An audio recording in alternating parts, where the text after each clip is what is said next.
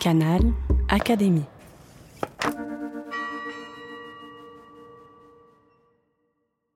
Robert Werner lit Les poètes.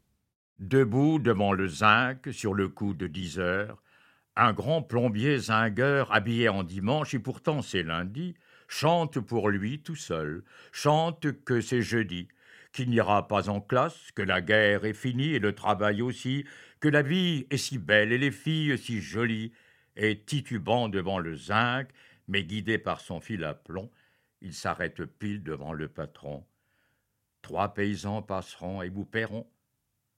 Puis disparaît dans le soleil, sans régler les consommations, disparaît dans le soleil, tout en continuant sa chanson. Et la fête continue Jacques Prévert.